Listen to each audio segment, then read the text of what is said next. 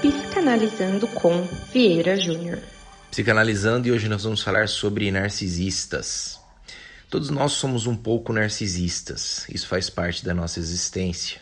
A expressão narcisista surge da mitologia grega, em que Narciso, de tanto se admirar às margens de um lago, olhando o próprio reflexo nas águas, tenta se beijar um dia e acaba morrendo afogado.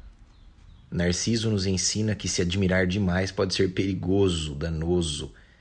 A gente tem que se admirar, a gente tem que se amar.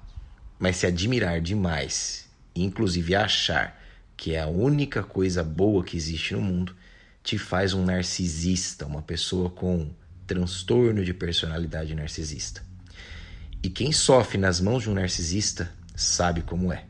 Eles se veem como deuses, manipulam, xingam, humilham, mentem, traem e fazem com que você sinta culpado, se sinta culpada por tudo isso, ou culpado.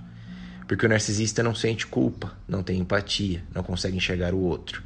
Ele fica tão envolvido olhando o próprio reflexo no lago que não consegue enxergar mais ninguém à sua volta. E quem está perto sofre, perde a autoestima, perde a identidade, perde até a vontade de viver.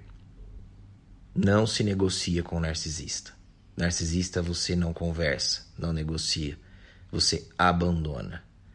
Se você sofre nas mãos de um narcisista, o conselho que eu te daria é: busque ajuda, faça terapia.